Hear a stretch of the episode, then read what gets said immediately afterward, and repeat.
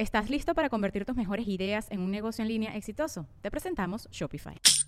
Tal vez no lo sabías, pero nuestro podcast More Than Mamis es un negocio. Y lo comenzamos, por supuesto, para desahogarnos y hablar sobre la maternidad, no para convertirnos en expertas de ventas y del e-commerce. Así que sí, necesitábamos ayuda para vender nuestro merch y poner en marcha nuestra tienda. Por eso estamos tan contentas de usar Shopify. Regístrate con tan solo un dólar por mes en shopify.com barra sonoro, todo en minúsculas. Ve a shopify.com barra sonoro para llevar tu negocio al siguiente nivel. Shopify.com barra sonoro. With everyone fighting for attention, how can your business stand out and connect with customers? Easy. Get Constant Contact. Constant Contact's award winning marketing platform has helped millions of small businesses stand out, stay top of mind, and see big results fast. Constant Contact makes it easy to promote your business with powerful tools like email and SMS marketing, social media posting, and even events management. With Constant Contact, you'll reach new audiences grow your customer list, and communicate more effectively to sell more, raise more, and fast track growth. Don't know much about marketing? No sweat. Constant Contact's writing assistant tools and automation features help you say the right thing at the right time every time.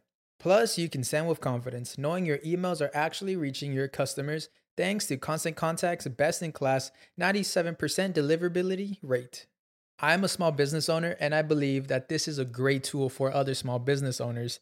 In small businesses, you need to create a team. And if you're starting by yourself, Constant Contact can be the team that you need. Tackle any challenge with Constant Contact's expert live customer support. Plus, everything's backed by the 30 day money back guarantee. So get going and start growing your business today with a free trial at constantcontact.com. Just go to constantcontact.com right now. Constant Contact, helping the small stand tall constantcontact.com. Sonora. Estás a punto de entrar al podcast, pero antes escúchame. Tepozcuencos Coyoacán sigue impartiendo maravillosos cursos de cuencos de los Himalayas en Amatlán de Quetzalcoatl, Coyoacán, Satélite, Lomas de Tecamachalco, Querétaro, León y por invitación especial en otras partes de la República Mexicana. Su tienda está situada en el corazón de Coyoacán, en la Ciudad de México, y es una tienda especializada en instrumentos místicos y mágicos. No olvides que también tienen un tutorial online que puedes acceder y tomarlo en cualquier parte del mundo donde te encuentres. Comunícate al teléfono 55 44 43 0106. Síguelos en Instagram tepos con z-cuencos-coyoacán.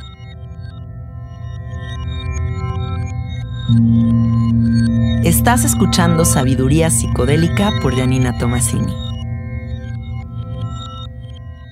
Hola, hola amiguitos, ¿cómo están? Muchísimas gracias por estar aquí en Sabiduría Psicodélica. El episodio de hoy va a ser un episodio muy especial eh, es una dinámica que hice a través del grupo privado de Facebook que se llama Sabiduría Psicodélica Fans. Si todavía no estás dentro del grupo, te recomiendo que entres porque es una comunidad increíblemente amorosa. Es un grupo de verdad de puro amor, en donde todas las personas que gustan de este podcast conviven, se aconsejan, se dan amor, pero exponen sus puntos de vista. Bueno, una cosa deliciosa. Y todos los cerecitos mágicos que hay allá adentro se llaman los carnaliens. Entonces, bueno, los carnaliens decidieron hacerme una serie de preguntas para conocer un poco más de mí y en este episodio voy a responder estas preguntas. Si tú quieres formar parte de este grupo privado de Facebook, te recomiendo que contestes las preguntas que se hacen al inicio. Si no respondes las preguntas, no puedo aceptar tu solicitud. Tienes que escribir el nombre completo de tu episodio favorito de sabiduría psicodélica y escribir que aceptas las tres reglas de convivencia. Una vez que aceptes esto, estás dentro. Y bueno, hicieron como 200 preguntas. No puedo responder a todas porque si no sería el, episodio más largo de la historia de sabiduría psicodélica, pero elegí 25 preguntas para responderles. y, pues a ver qué pasa, ¿no? Eh, me gusta, me gusta esta dinámica. Vamos a comenzar. La primera pregunta dice, ¿a qué crees que se dediquen las Yaninas de las dimensiones paralelas? Bueno, pues yo creo que allá afuera debe de haber una Yanina directora de una empresa, debe de haber una Yanina que recoge basura, debe de haber una Yanina que trabaja encuerada en un club nocturno, debe de haber una Yanina Godín, administradora de empresas, debe de haber una Yanina que patina sobre hielo, debe de haber una Yanina que es arquitecta y ejecuta edificios muy sofisticados, debe de haber una Yanina que esté emputada muy sola en una casa, yo qué sé, o sea, lo que les quiero decir es que creo que todas las posibilidades del universo habitan dentro de mí. Y que si yo reconozco la vida de los demás como una posibilidad dentro de mí, puedo empatizar con las infinitas posibilidades del universo y reconocer que todas las posibilidades son válidas y son hermosas y que mi experiencia de vida no tiene absolutamente nada de especial o extra que la vida que tienen los demás yo no estoy en un grado más avanzado de conciencia, ni sé algo que los demás no sepan. A final de cuentas, si yo reconozco que hay millones de Yaninas y millones de posibilidades en el universo y que simplemente todos estamos viviendo una experiencia diferente, eso quiere decir que, que me encuentro como parte de la unidad. Tú eres yo, yo soy tú, nada es diferente. O sea, diferente en experiencia, pero no diferente en que la misión de nuestra vida es llevar a cabo la experiencia de vida y punto, ¿no? Y entonces, bueno, yo creo que esta pregunta viene muy relacionada a esta película de Everything, Everywhere at the Same Time, que está ahorita muy de moda, eh, en donde se abre este discurso, ¿no? De las, del multiverso de las múltiples posibilidades que hay en el universo cuando algo se cruza en tu camino y te lleva hacia otro lugar. Y así como en mi camino se cruzaron los psicodélicos y me llevaron a ser la mujer que soy hoy día, también se pudo haber cruzado un gran trabajo en Televisa y yo volverme Galilea Montijo. O sea, yo qué sé, ¿saben? Es como, ahí están las posibilidades y simplemente son cosas que se te cruzan en el camino y te llevan hacia diferentes lugares pero todas las posibilidades son hermosas, son válidas y nunca hay que sentir que nuestra posibilidad es más cabrona que la de los demás. Entonces, bueno, yo me reconozco como parte de todas las posibilidades que existen. Siguiente pregunta dice, ¿cuál es tu definición de Dios? Bueno, que sepan que yo crecí eh, bastante religiosa mis papás no son religiosos, pero mi abuela de parte de mi papá sí era muy religiosa y la veíamos cada 15 días íbamos a misa con ella, eh, pues sí rezaba el Padre Nuestro antes de dormirme. Estudié en una escuela de monjas, que por cierto, para quien no sepa, me corrieron de esta escuela en sexto de primaria por meterme a ponerle polvo pica pica a los calzones de la Madre Superiora. Siempre me corrieron de todas las escuelas, siempre fui muy mal portada, no pertenecía a los sistemas educativos convencionales y sin embargo sí tenía un vínculo muy profundo con Dios, porque supongo que como no me enseñaron espiritualidad, pues lo asociaba con lo que tenía a la mano, que era la religión. Ahora que soy adulta, que tengo criterio, que he cuestionado los sistemas religiosos, no pertenezco a ninguna religión, sin embargo, siento un amor muy profundo por Dios, siento una conexión muy profunda con Dios, Dios entendido como todo lo divino que habita en el universo. Dios entendido como esa red mágica que unifica todas las cosas, Dios entendido como la Pachamama, como la abundancia del universo. Dios está en ese jugo verde que me tomo todas las mañanas y que religiosamente lo tomo entre mis manos hago una reverencia y, digo, gracias Diosito por este juguito tan hermoso que me regalas, gracias. Eh, reconozco a Dios en este momento, en esta mariposa que está volando por encima de mi cabeza. Reconozco a Dios en mi gatito alguien que está aquí al lado de mí en esta entrevista. Y yo me, me reconozco como Dios. creo que la religión nos ha inculcado a tener una falsa humildad en donde hay que tenerle temor a Dios y no nos reconocemos como Dios. Y algo que a mí me impacta mucho como facilitadora de sapo es darme cuenta de que lo más terrorífico que le puede pasar a alguien en esa medicina es darse cuenta de que es Dios, porque no pueden con esa apertura de corazón y no pueden con ese nivel de responsabilidad en donde no eres víctima de absolutamente nada. Entonces, yo soy Dios, tú eres Dios y en el momento en el que aceptes eso, algo muy profundo va a cambiar. ¿Por qué? Porque te vas a dar cuenta que no hay un límite porque de verdad puedes jugar con la realidad y manifestar lo que se te dé la gana. Ya muy, muy, muy pronto voy a sacar el curso de manifestación que les he estado prometiendo. Ya he estado descifrando las claves de cómo es que se manifiesta y se los voy a compartir, se los voy a compartir, pero sí quiero hacer mucho énfasis en que mi definición de Dios es no algo alejado a mí, sino que yo soy parte de esa divinidad y reconozco la divinidad en absolutamente todo lo que existe y por eso el universo me honra, me provee y me cobija. Siguiente pregunta. ¿Cuál de tus entrevistas disfrutaste tanto que te sentiste conectada como en un viajezote? Bueno, para quien no sepa, Sabiduría Psicodélica es un compilado de entrevistas con amigos míos brillantes. Casi ninguna entrevista de las que están en Sabiduría Psicodélica son personas X que yo no conozco que me dicen, hola, entrevístame. Eso no sucede. Tiene que haber como una cierta relación, un vínculo para que yo entreviste a la gente, porque me gusta esta sensación de estar sentada con un amigo conversando. Ahorita dos entrevistas que destaco y que siento que las disfruté muchísimo fue la conversación con Spooky, de Spooky viviendo en psicodelia, la de Jackie existencialista.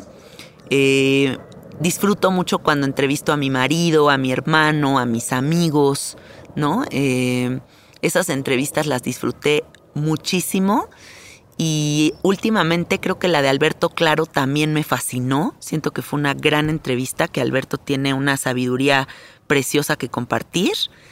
Y bueno, eso. Siempre me siento en un viajezote cuando estoy haciendo sabiduría psicodélica. Siento como que entro en un trance cuando estoy grabando el podcast.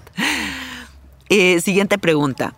¿Hay alguna experiencia en la que hayas facilitado sapo, en la que otra persona te haya dejado en shock por su trip o algo de lo que haya hecho, escuchado, dicho, que te costó mucho trabajo asimilar?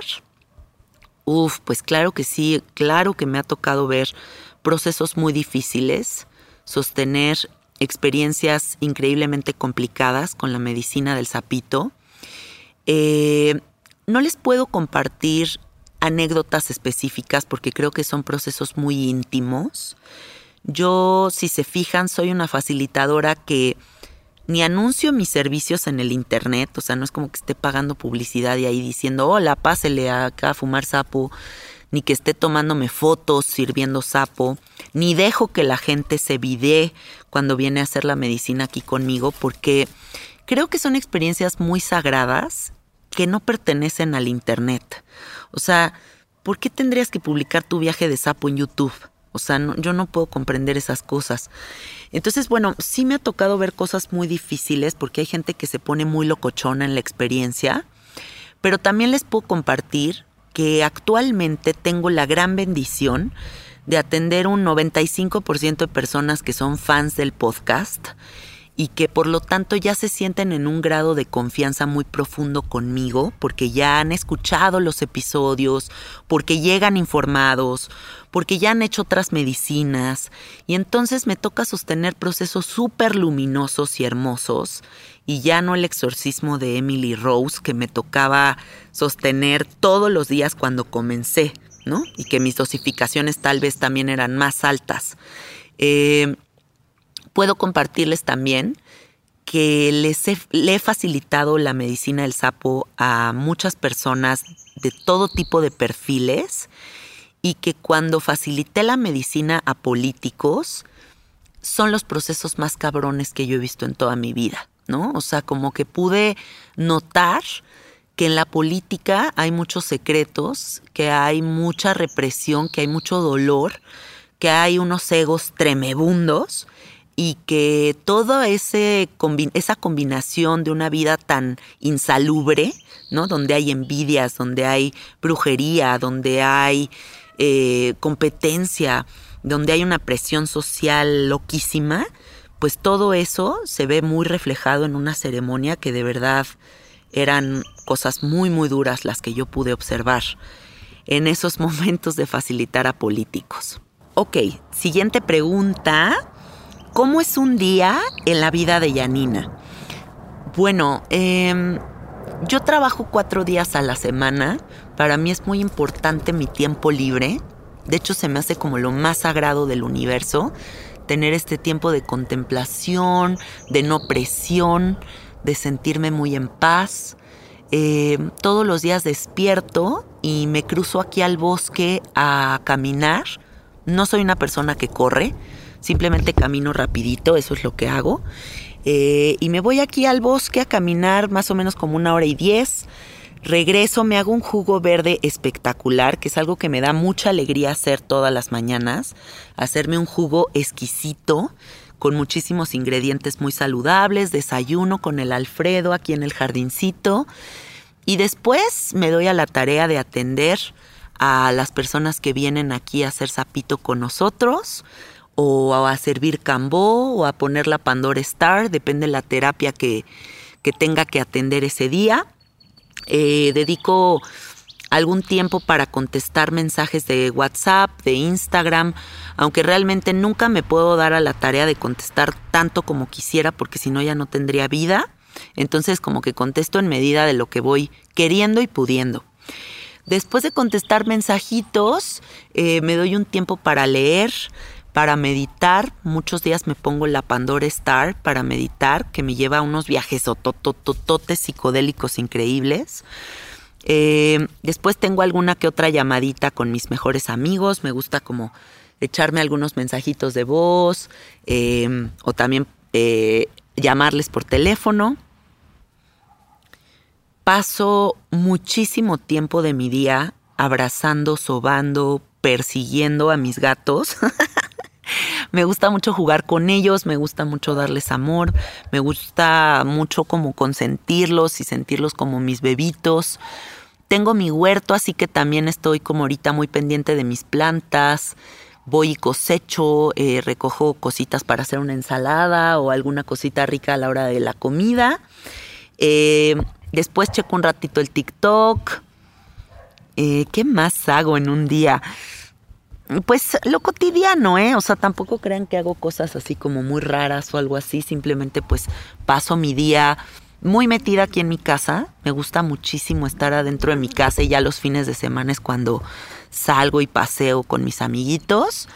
Y, mm, y también paso mucho tiempo aquí en el jardín, o sea, como que me gusta mucho estar descalza, pisar el pasto, estar aquí abajo del arbolito, escribir. Ahorita estamos en un proceso creativo muy padre de, escribir la siguiente temporada de Anecdotario Psicodélico y pues ahí andamos como en unos eh, derroches de creatividad, como encerrones de creatividad entre Alfredo y yo para desarrollar esta siguiente temporada. Y ya por la noche pues me gusta mucho leer, me gusta mucho estar con el Alfredo, platicar, vemos alguna serie, alguna cosita y luego ya nos dormimos. Ok, siguiente pregunta. ¿Tienes idea del impacto que tienes en la vida de las personas que te escuchamos?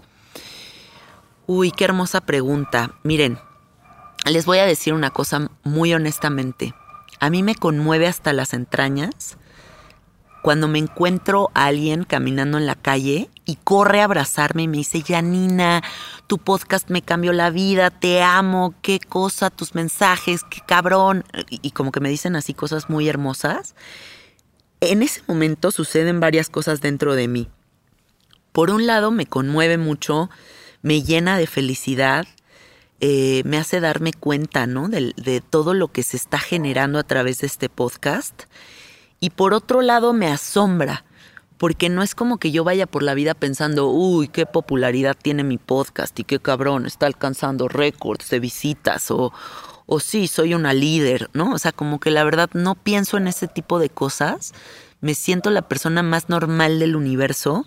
Eh, no me clavo como en el, ah, ya la gente me reconoce por el podcast o, hago algo así. La verdad, eso no forma parte de mi vida, pero cuando lo veo frente a frente y veo la emoción de la gente al conocerme o al decirme algo sobre lo impactante que ha sido el podcast para ellos, la verdad es que sí me siento muy halagada, muy feliz, muy conmovida y sobre todo, pues, o sea, reconociendo que se me dio un don, ¿no? Que se me dio un don del habla y que yo toda la vida tengo que ser muy responsable con eso para poder transmitir los mensajes que la gente necesita y que mi alma quiere liberar desde dentro, desde el lugar más responsable, consciente y expandido posible. Entonces yo de verdad les agradezco con toda mi alma todo ese amor, todo ese cariño,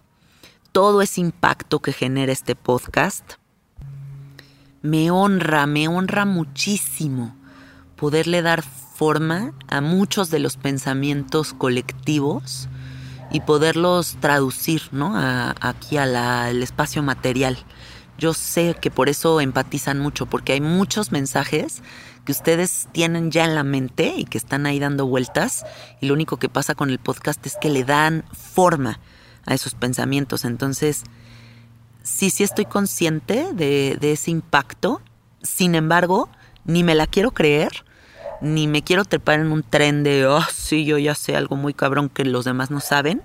Siempre quiero hacer este podcast desde la más profunda humildad y respeto y siempre quiero sentirme como parte de del colectivo, ¿no? O sea, como parte de una conciencia colectiva que, que todos entretejemos. Gracias por esa pregunta. Siguiente, ¿cuáles son las tres experiencias de vida imprescindibles que Janina recomienda para hacer en esta dimensión? Ay, qué buena pregunta, me encanta.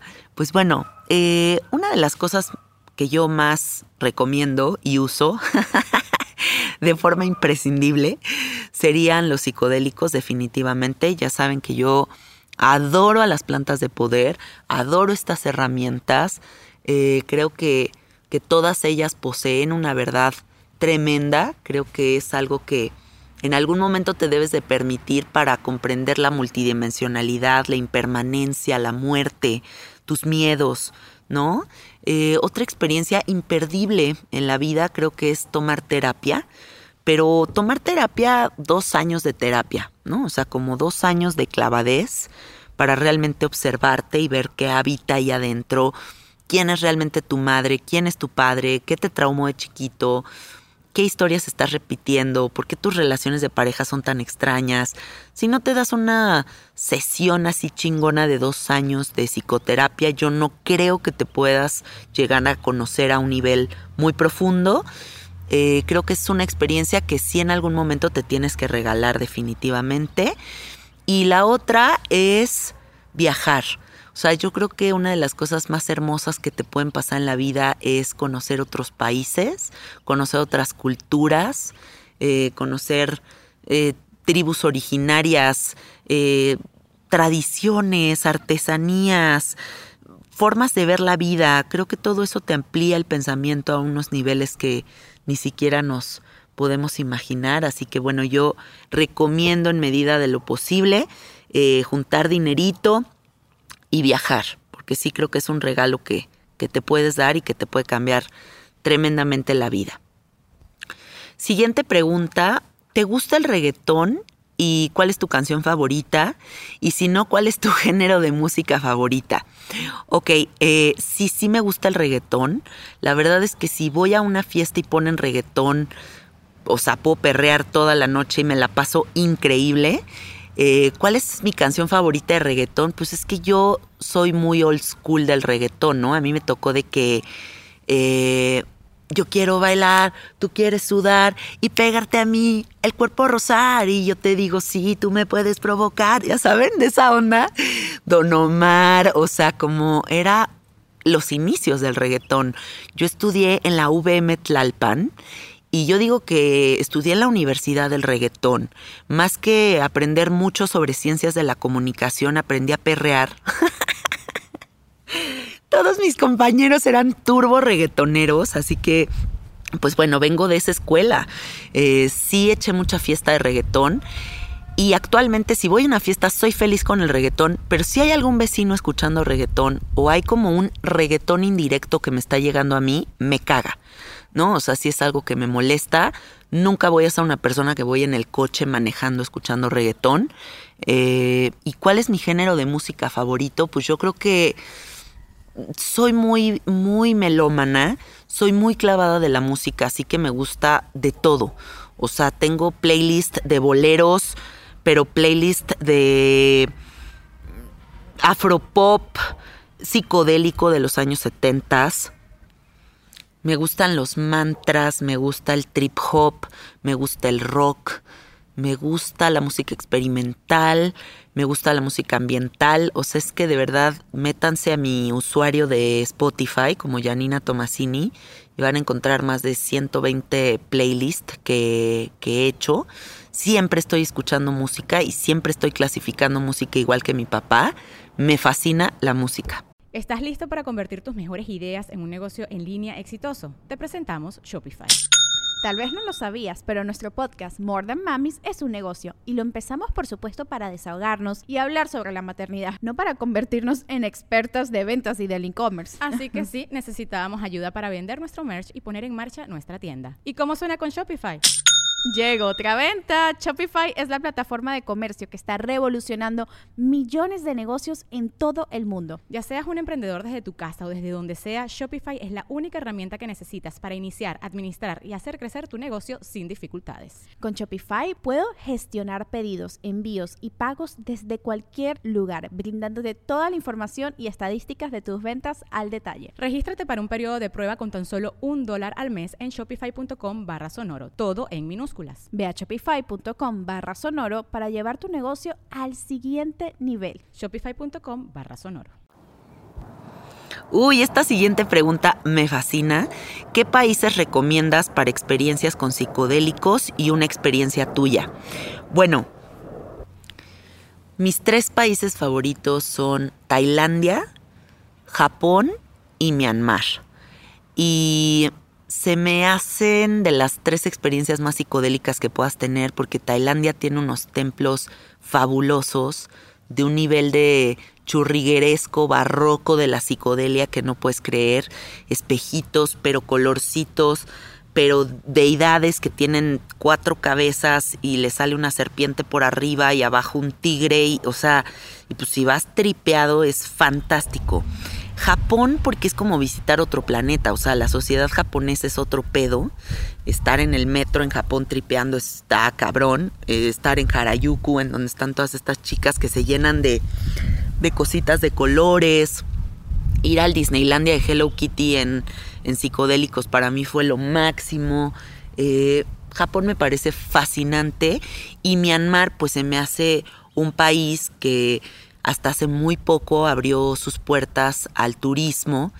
Es un país que no tiene grandes marcas, entonces todo es como visitar la antigüedad, ¿no? Es como todos los hombres usan unas falditas que se llaman longis, eh, hay zonas donde hay templos gigantescos, eh, miles de estupas repartidas así en un en un lugar gigantesco, todo como tierroso, te rentas una bicicleta, una moto y te vas a recorrer templos místicos con budas indescriptibles, la comida es exquisita, la gente es muy inocente y se emocionan mucho de ver turismo, ¿no? O sea, como que dicen, no mames que hay un turista en mi país, entonces son súper amorosos y amables. Y la artesanía es espectacular, entonces bueno, esos son creo que mis tres recomendaciones. Siguiente pregunta. Dinos cinco cosas que te caguen. Bueno, les voy a decir cosas obviamente tontas y, o sea, no sé, como no tan profundas. Eh, obviamente me cagan muchas cosas muy difíciles de la vida, eh, de la condición humana, de cómo está el planeta ahorita. Pero pues si hablo así desde el fondo de mi corazón con relación a, a qué me molesta a mí, a mí, mi, mi, mi, mi personalmente, pues yo creo que diría que me molestan mucho los ruidos exteriores. Eh, soy muy delicada con eso. El sonido así de que todos los vendedores con megáfono que rondan aquí en la Ciudad de México me parece espantoso me caga que normalicemos que haya ruidos en la calle y que todos digamos, ah, qué normal que así sea la vida. O que alguien tenga un perro en una azotea ladrando sin parar. O sea, me parecen como acciones tan imprudentes. Eh, cuando la gente no es consciente de su entorno es algo que me molesta muchísimo, ¿no? O sea, como que pueda ser un vecino tan imprudente y que te valga madres, para mí es como, wow, qué impresionante. ¿No? O la gente que tira basura en la calle es como, güey, es neta, o sea, como, ¿por qué haces eso, güey? Me caga que las cosas huelan feo. Soy una loca también de los olores, entonces me encanta que todo huela perfume siempre, todo lo lleno de inciensos, de aromatizantes, o sea, me, me fascina que todo huela exquisito. Soy como muy de saumear toda mi casa, eh, bueno, incluso mi cubrebocas, o sea, cuando tengo que usar cubrebocas le pongo aromas especiales, ¿no? Y así como que soy muy de aceititos esenciales, de ese tipo de cosas.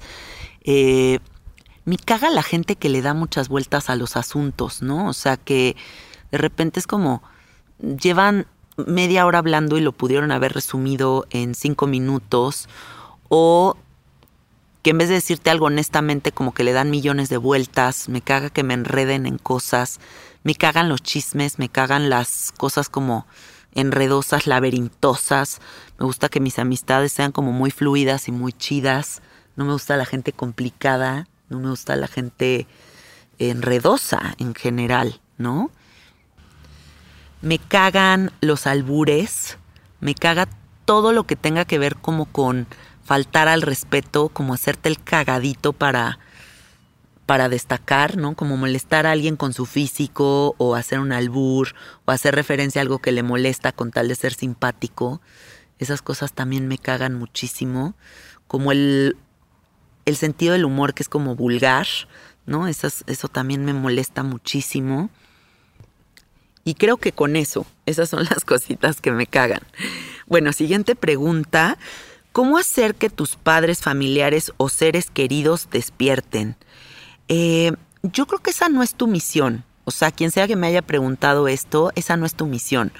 Yo no tengo como misión que mis papás despierten. Yo tengo como misión de vida aceptar a mis padres tal y como son y aceptar mi historia tal y como es y aceptar mi verdad tal y como es y no buscar la validación de mis padres. ¿No? O sea, yo no busco que mis papás sean igual de psicodélicos que yo. Eh, si en algún momento cuando yo fui muy marihuana, siendo más joven, mis papás lo veían muy mal, eh, lo veían mal, pues era como, pues qué mal pedo que lo ven mal, ¿sabes? No trataba yo de convencerlos de que la mota era lo más chingón que existe. Aunque ya después me enteré que ellos también eran pachecos, ¿no? Pero sí, creo que no es nuestra misión hacer despertar a nuestros padres. Creo que con que tu conciencia se despierte ya hay un cambio muy profundo en el linaje. Creo que si tú despiertas, sanas muchas generaciones para abajo y sanas muchas generaciones para arriba. Lo que sea que tú resuelvas ya no se lo vas a heredar a tus hijos. Entonces esa creo que sí debería de ser nuestra misión, resolvernos, observar y mapear qué es verdadero y qué no. Y con eso, con que hagamos eso, yo creo que hay algo muy profundo que cambia. Siguiente pregunta, después de hacer esta increíble comunidad, ¿cómo le haces para mantener los pies en la tierra? Eh, bueno, para empezar no me doy el mérito, ¿no? O sea, siento que no todo me corresponde a mí. Eh, creo que hay algo muy divino, muy sagrado creando todo esto. Creo que todas las personas que conforman esta comunidad, eh, pues justo eso, o sea, son parte de esto y no soy solamente yo. Yo sin ustedes no sería nada. Entonces, ¿cómo mantengo mis pies en el piso sabiendo eso? Sabiendo que esto solamente es un regalo mágico que me dio el universo para conectar con las demás personas que son igual de hermosas, luminosas y profundas que yo. Y lo único que siento es una gran responsabilidad con relación a seguir generando contenidos muy chingones para ustedes. Eso sí es un compromiso muy profundo que yo siento y que reconozco el podcast como el proyecto que más he amado en toda mi vida. Siguiente pregunta. ¿Alguna vez has tenido un invitado con el que estés muy en desacuerdo? Sí. Eh, hubo un episodio que borré del podcast, hubo otra entrevista que el invitado estaba en mi casa y en plena entrevista le dije, esto no va a funcionar, eh, te pido mil disculpas, vete de mi casa. Eh, y también ha habido otras entrevistas que cuando las escucho digo no la voy a publicar porque realmente no tiene ningún contenido relevante. Eh, la verdad es que han sido muy pocas las ocasiones en las que me ha pasado eso, pero sí ha pasado, ¿no?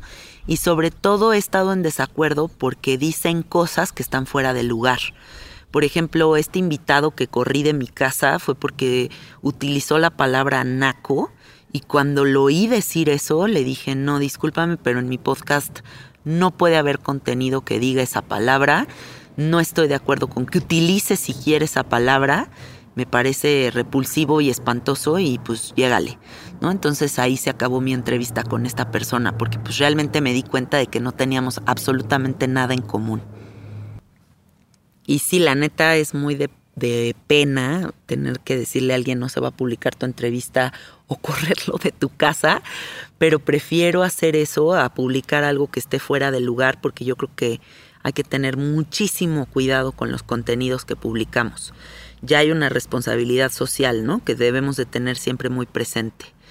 Eh, siguiente pregunta. ¿Cómo ir llevando los temas de plantas de poder con los niños? ¿Se vale? Lo mejor sería hablarlo hasta que sean adultos. Mm, pues bueno, aquí obviamente esta respuesta que voy a dar es completa y absolutamente mi punto de vista. No tiene que ser la verdad absoluta, simplemente yo no tengo ningún tabú con relación a las plantas. Mm, no veo mal la utilización de la marihuana, no veo mal que la gente fume marihuana si hay niños alrededor, mientras el humo no les esté pegando a los niños, ¿no? O sea, no sé, si yo estuviera en un jardín y estoy fumándome un gallo y por allá están los niños, me da igual. O sea, es que yo siento que el estigma es lo peor que existe. Y también siento que es asqueroso y espantoso eh, disfrazarles al niño, a los niños un mundo que no es real y verdadero.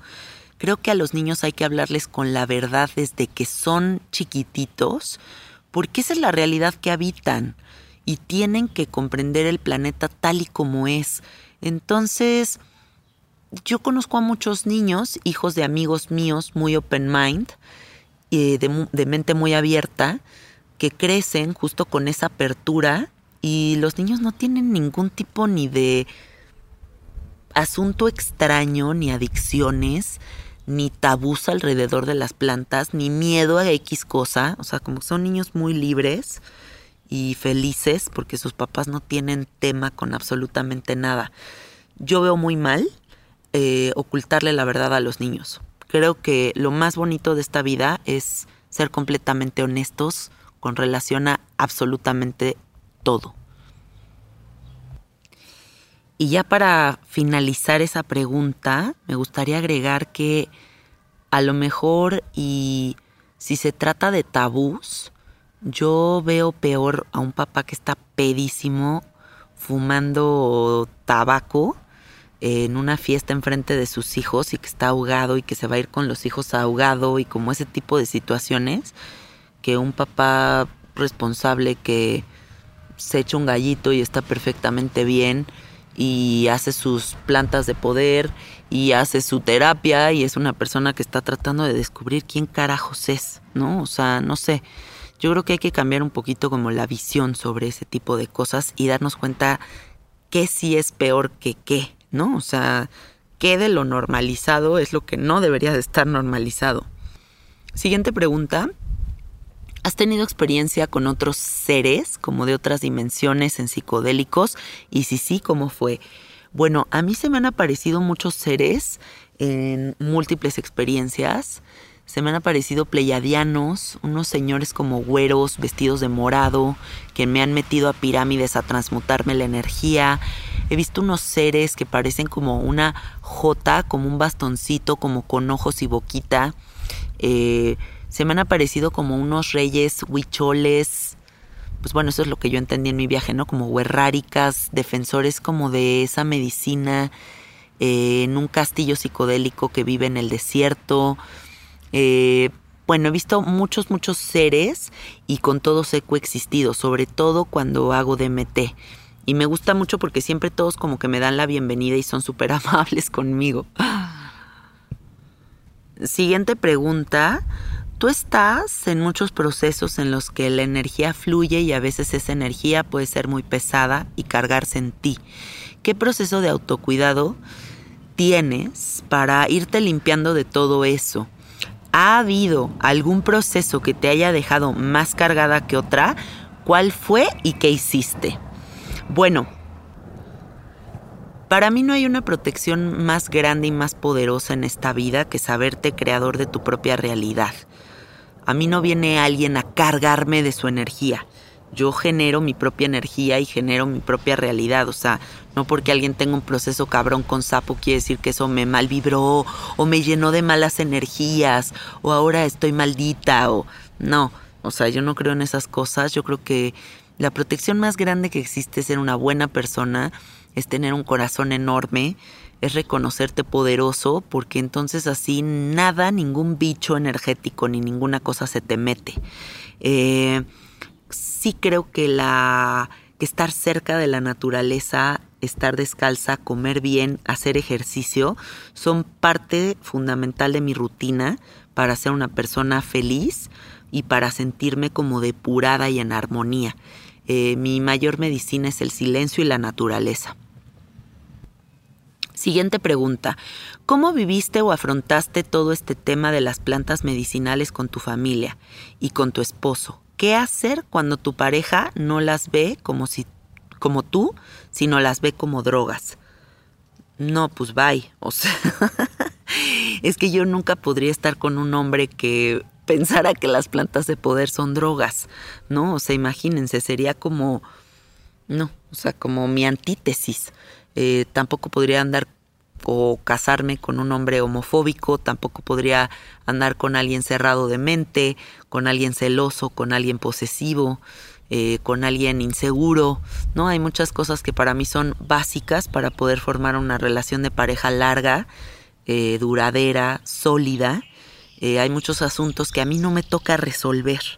Hay mucho trabajo personal que hacer para liberarse y eso es algo que individualmente tenemos que hacer para ofrecernos como una gran opción de pareja. ¿no? O sea, si yo trabajo en mí, si yo me entiendo, si yo me libero, muy posiblemente soy un gran partido, ¿no? Pero si no he hecho todo ese trabajo, pues entonces soy una pinche carga para el que tengo enfrente. Nunca en mi vida eh, ni siquiera formaría una amistad con alguien que sea cerrado de mente. Yo no puedo estar rodeado de gente cerrada porque yo soy muy, muy abierta y soy muy radical y soy muy locochona y como que no tengo filtros para comunicar las cosas y eso le puede cagar a mucha gente o incluso hacerlos sentir amenazados, ¿no? Entonces, eh, tampoco tuve que afrontar este tema con mis papás eh, como, ay papás, aceptan que me dedique al sapo. Más bien yo siempre partí de la idea de, tengo esta convicción, tengo este camino, lo voy a seguir y si lo quieren aceptar, qué chingón y si no, bye. Y en el camino de volverme una facilitadora de sapos, sí hubo dos amistades que tuve que dejar atrás, porque para mí fue muy importante que no juzgaran mi caminar. Y si lo enjuiciaban, eh, para mí era alguien que tenía que quedarse en esa otra parte de mi vida. Entonces di por terminadas dos amistades que como que no conjugaron con esta nueva ideología que yo tenía. Y para mí es delicioso hacer depuración. O sea, a mí me encanta eh, sentirme en absoluta libertad para bloquear gente del Instagram, para bloquear gente de mi vida. Creo que es bien importante tener claro a quién quieres cerca y qué energías no vas a permitir por ningún motivo, porque sí hay que cuidar esos, esas cositas, ¿no? O sea, cuidar tu paz es algo súper importante. Es parte de esa autonomía que tenemos que ejercer eh, en nuestra vida adulta. ¿Con qué frecuencia fuma sapo? Pues bueno, miren, cuando yo comencé eh, probé muchas veces el sapito, después lo adopté como una medicina que a la que recurría una vez al mes, una vez cada dos meses. Actualmente yo creo que fumo unas tres, cuatro veces al año. Eh, ya no es tan frecuente como antes porque creo que el objetivo con las plantas de poder y con las moléculas como el sapo es alcanzar estados de conciencia que prevalezcan en la realidad y que uno cada vez vaya necesitando menos psicodélicos, porque la revelación es darte cuenta de que no hay nada más psicodélico que la realidad. Entonces, ya he entendido eso, ya he integrado eso, la sobriedad, el estar aquí, sin necesidad de absolutamente nada, se vuelve la medicina más poderosa que existe en la faz de la Tierra.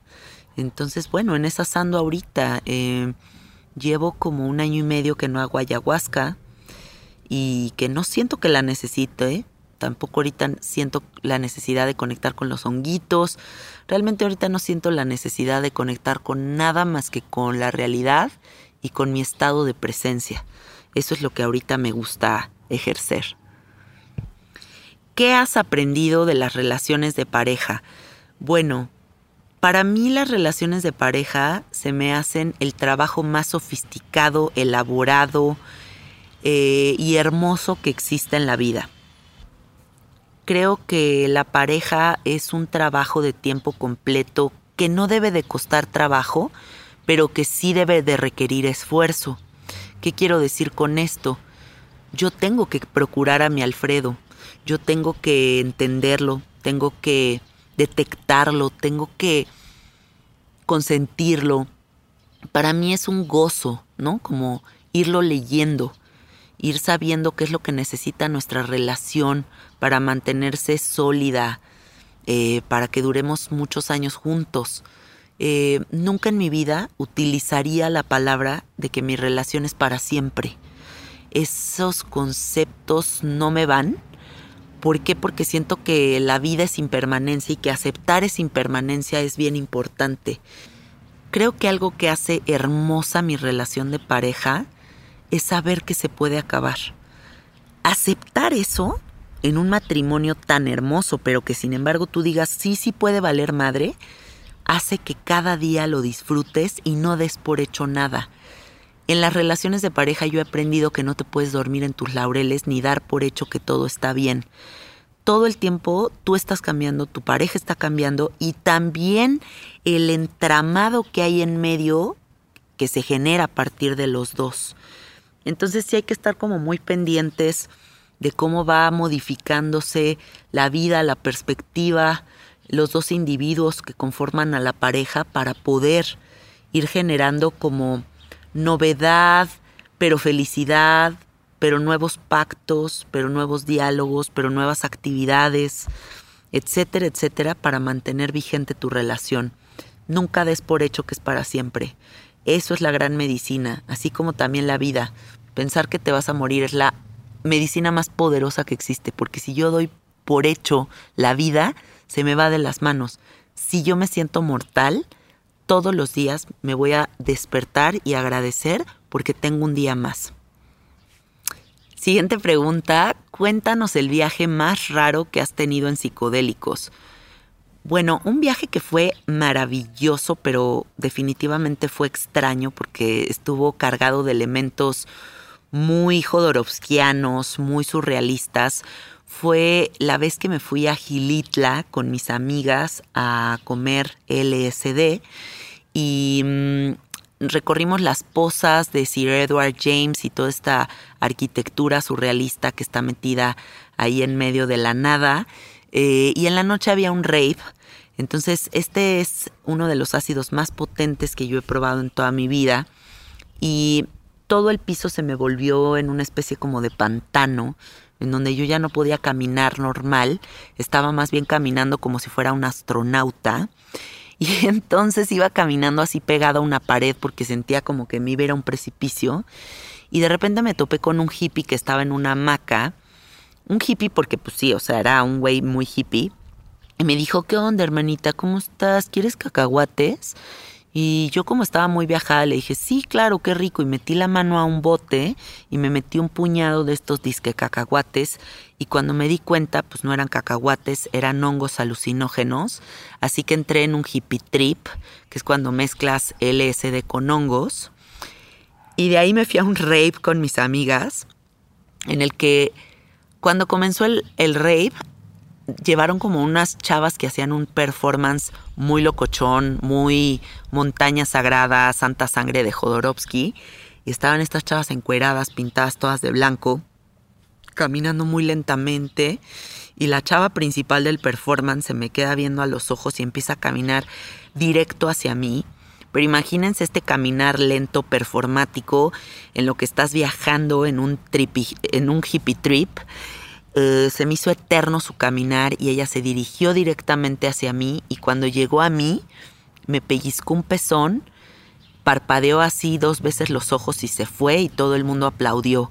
Y yo estaba en un viaje sotototote y solté una carcajada en medio del performance porque me pareció la escena más surrealista de la historia.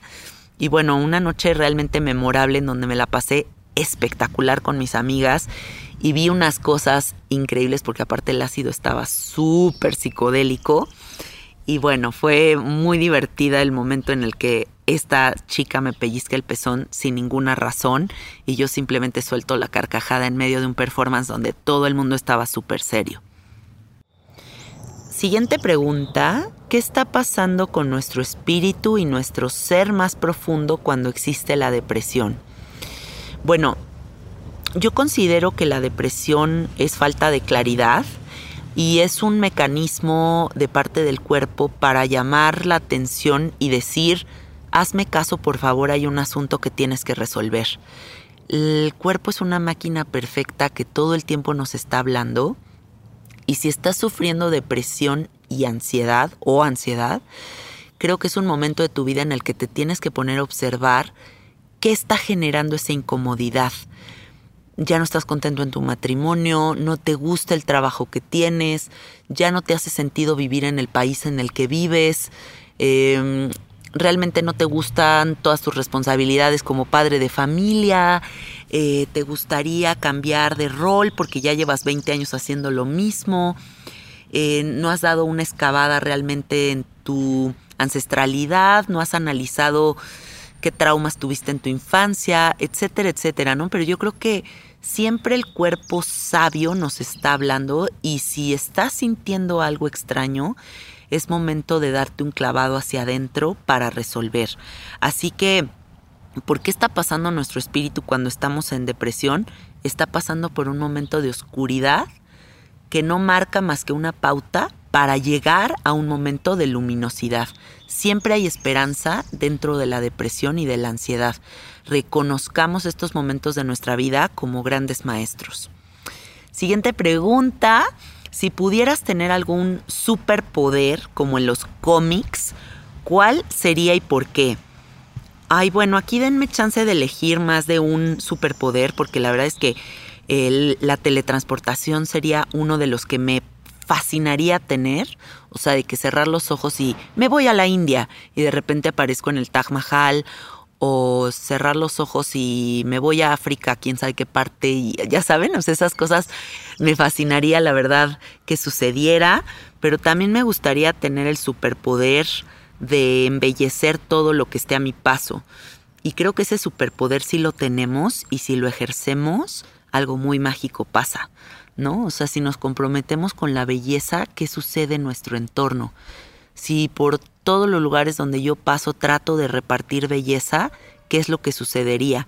Y, yo les dejo este gusanito metido en la mente, ¿no? ¿Qué pasaría si te crees de verdad una persona con un superpoder de embellecer todo lo que está a tu alrededor.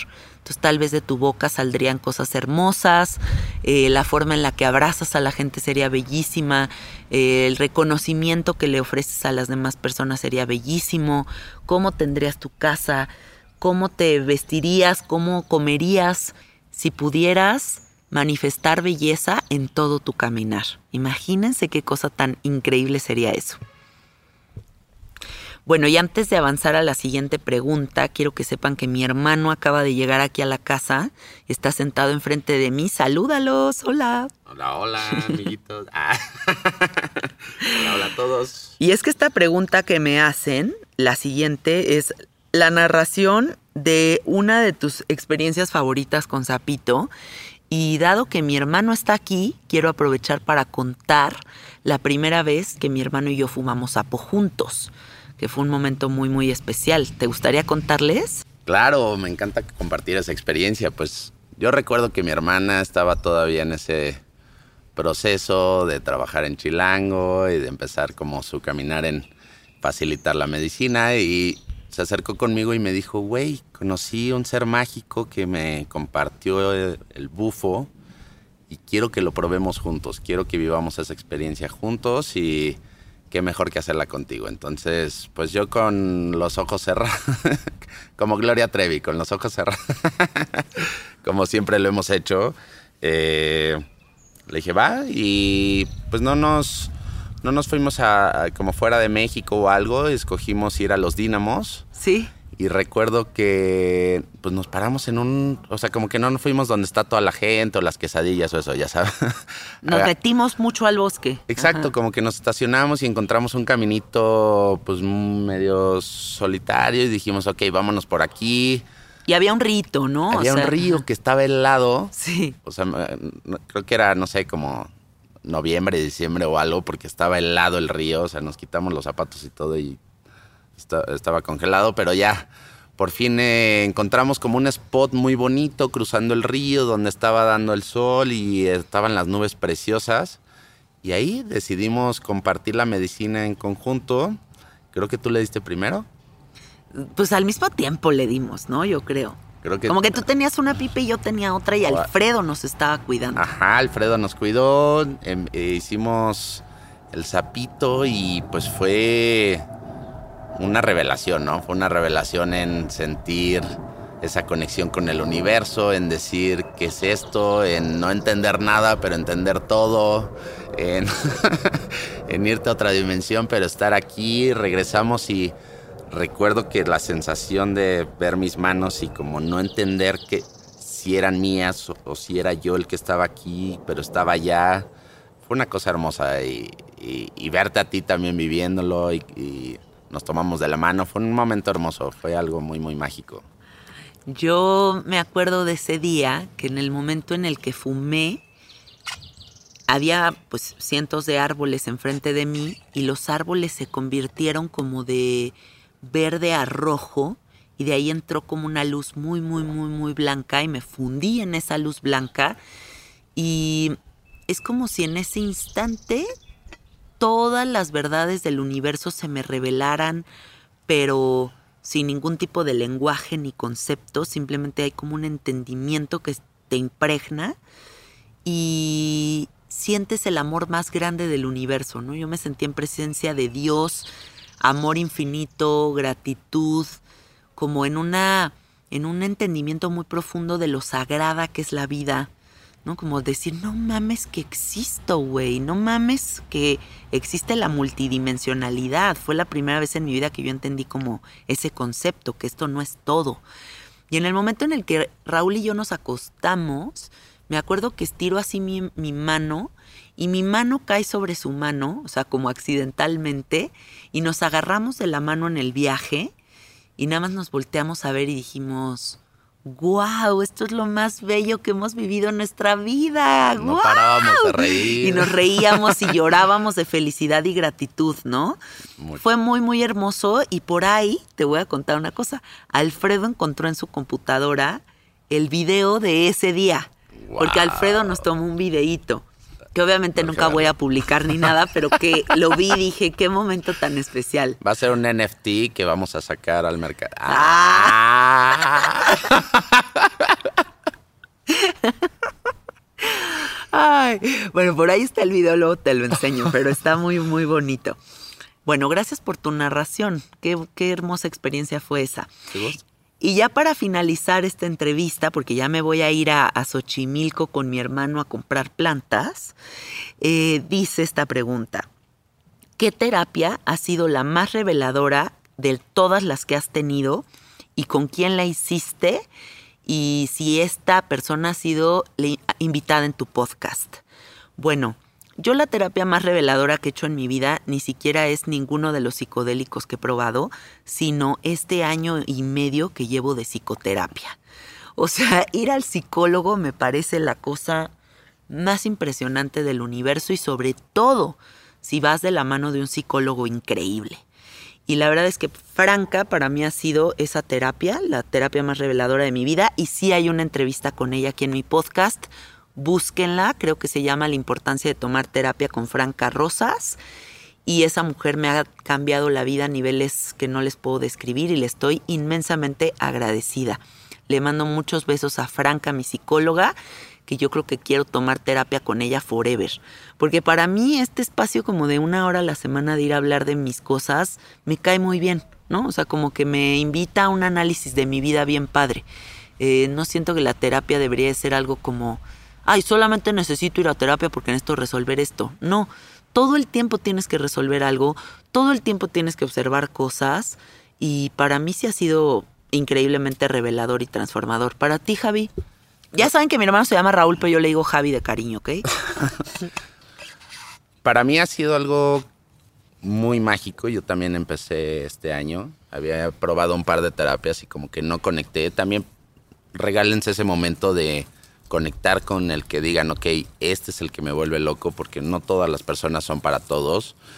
Y eh, pues creo que es como en la psicodelia, para mí, por ejemplo, la ayahuasca, el bufo, diferente, la psilocibina, lo que hace es que te, deja el tercer ojo abierto durante semanas, meses, ¿no? Y para mí la terapia es eso, la terapia es, te deja el, ojo, el tercer ojo abierto, pero una semana, entonces esa semana estás con el tercer ojo abierto de, ok, ¿por qué tengo estas reacciones con mi hermana?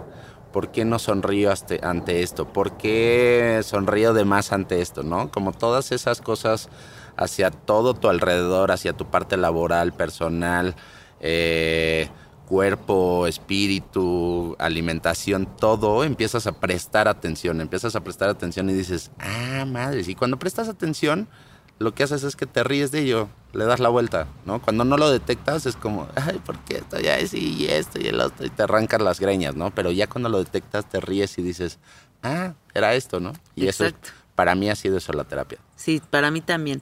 Eh, dando un ejemplo muy preciso, eh, todas las personas que me han acompañado en este podcast por tantos años saben que el tema del sobrepeso ha sido uno de mis temas pues, que me ha acompañado durante muchos años de mi vida, ¿no? Como una batalla bastante agotadora. Y lo que les puedo decir a todas las mujeres, a todos los hombres con sobrepeso que me escuchan y que siguen obsesionados con ese asunto, es que nunca vas a resolver ese asunto a través de una dieta. Eso es un asunto muchísimo más profundo que una cuestión simplemente de cómo te alimentas. Eh, es un asunto que tienes tú que excavar en lo más profundo de tu ser para ver en qué sistema de creencias creciste, eh, por qué estás generando ese cuerpo de protección, si es que te incomoda, ¿no? Porque a lo mejor y tienes sobrepeso y eres la persona más feliz del universo, pero si sientes una incomodidad, yo te digo, ve a terapia para mí lo más revelador para liberarme de ese asunto que me ha perseguido tantos años de mi vida ha sido la terapia. Que abraces tu ADN, a fin de cuentas tú y yo salimos de los mismos padres y yo con tres semanas de dieta y de tomar agua me vuelvo un esqueleto. Un esqueleto y tú te cuesta toda la vida. Entonces es aceptar tu ADN, tu complexión física y estar feliz con ello. Sí. Mientras estés sano y, y feliz, ¿no? O sea, que no sea algo que ya te quite eh, la oportunidad de ir a caminar al bosque, de ir a jugar con tus amigos, de, o sea, como esa parte sí hay que cuidarla, pero creo que estar contento con ese camino que tenga tu, propio cuerpo. Me encantó el ejemplo de ir a jugar con tus amigos. Ir a jugar con tus amigos. ir a jugar tenis. Sonó a la primaria. Mientras puedas ir a... Eh, mientras puedas hacer monitos de plastilina y mientras puedas hacer... Eh, sí, puede ser el Power Ranger. Bueno, amiguitos, eso es todo por el día de hoy. Les agradezco muchísimo sus preguntas, me la pasé muy bien respondiéndolas. Eh, Los quiero muchísimo. Gracias, gracias por su apoyo, gracias por su interés en este podcast. Nos escuchamos la próxima semana. Ya saben, suscríbanse al podcast, eso es súper importante. Suscribirse, darle a la campanita para que les avisen cada vez que hay un episodio nuevo. Y, eh, y compartirlo en las redes sociales para que me ayuden a difundir este mensaje. Les mando muchos besitos y abrazos. Despídete, Javi. Bye, qué gusto estar aquí. Cuídense mucho. Qué padre conectar con todos. Bye bye. A ver si luego hacemos otro episodio con mi hermano, que también sé que son de los episodios favoritos del podcast. Les mandamos besitos. Adiós.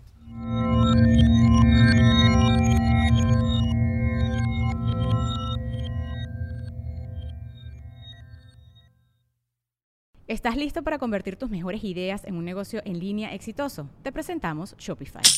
Tal vez no lo sabías, pero nuestro podcast More Than Mamis es un negocio y lo empezamos por supuesto para desahogarnos y hablar sobre la maternidad, no para convertirnos en expertas de ventas y del e-commerce. Así que sí, necesitábamos ayuda para vender nuestro merch y poner en marcha nuestra tienda. ¿Y cómo suena con Shopify? Llegó otra venta. Shopify es la plataforma de comercio que está revolucionando millones de negocios en todo el mundo. Ya seas un emprendedor desde tu casa o desde donde sea, Shopify es la única herramienta que necesitas para iniciar, administrar y hacer crecer tu negocio sin dificultades. Con Shopify puedo gestionar pedidos, envíos y pagos desde cualquier lugar, brindándote toda la información y estadísticas de tus ventas al detalle. Regístrate para un periodo de prueba con tan solo un dólar al mes en shopify.com barra sonoro, todo en Ve a shopify.com barra sonoro para llevar tu negocio al siguiente nivel. Shopify.com barra sonoro.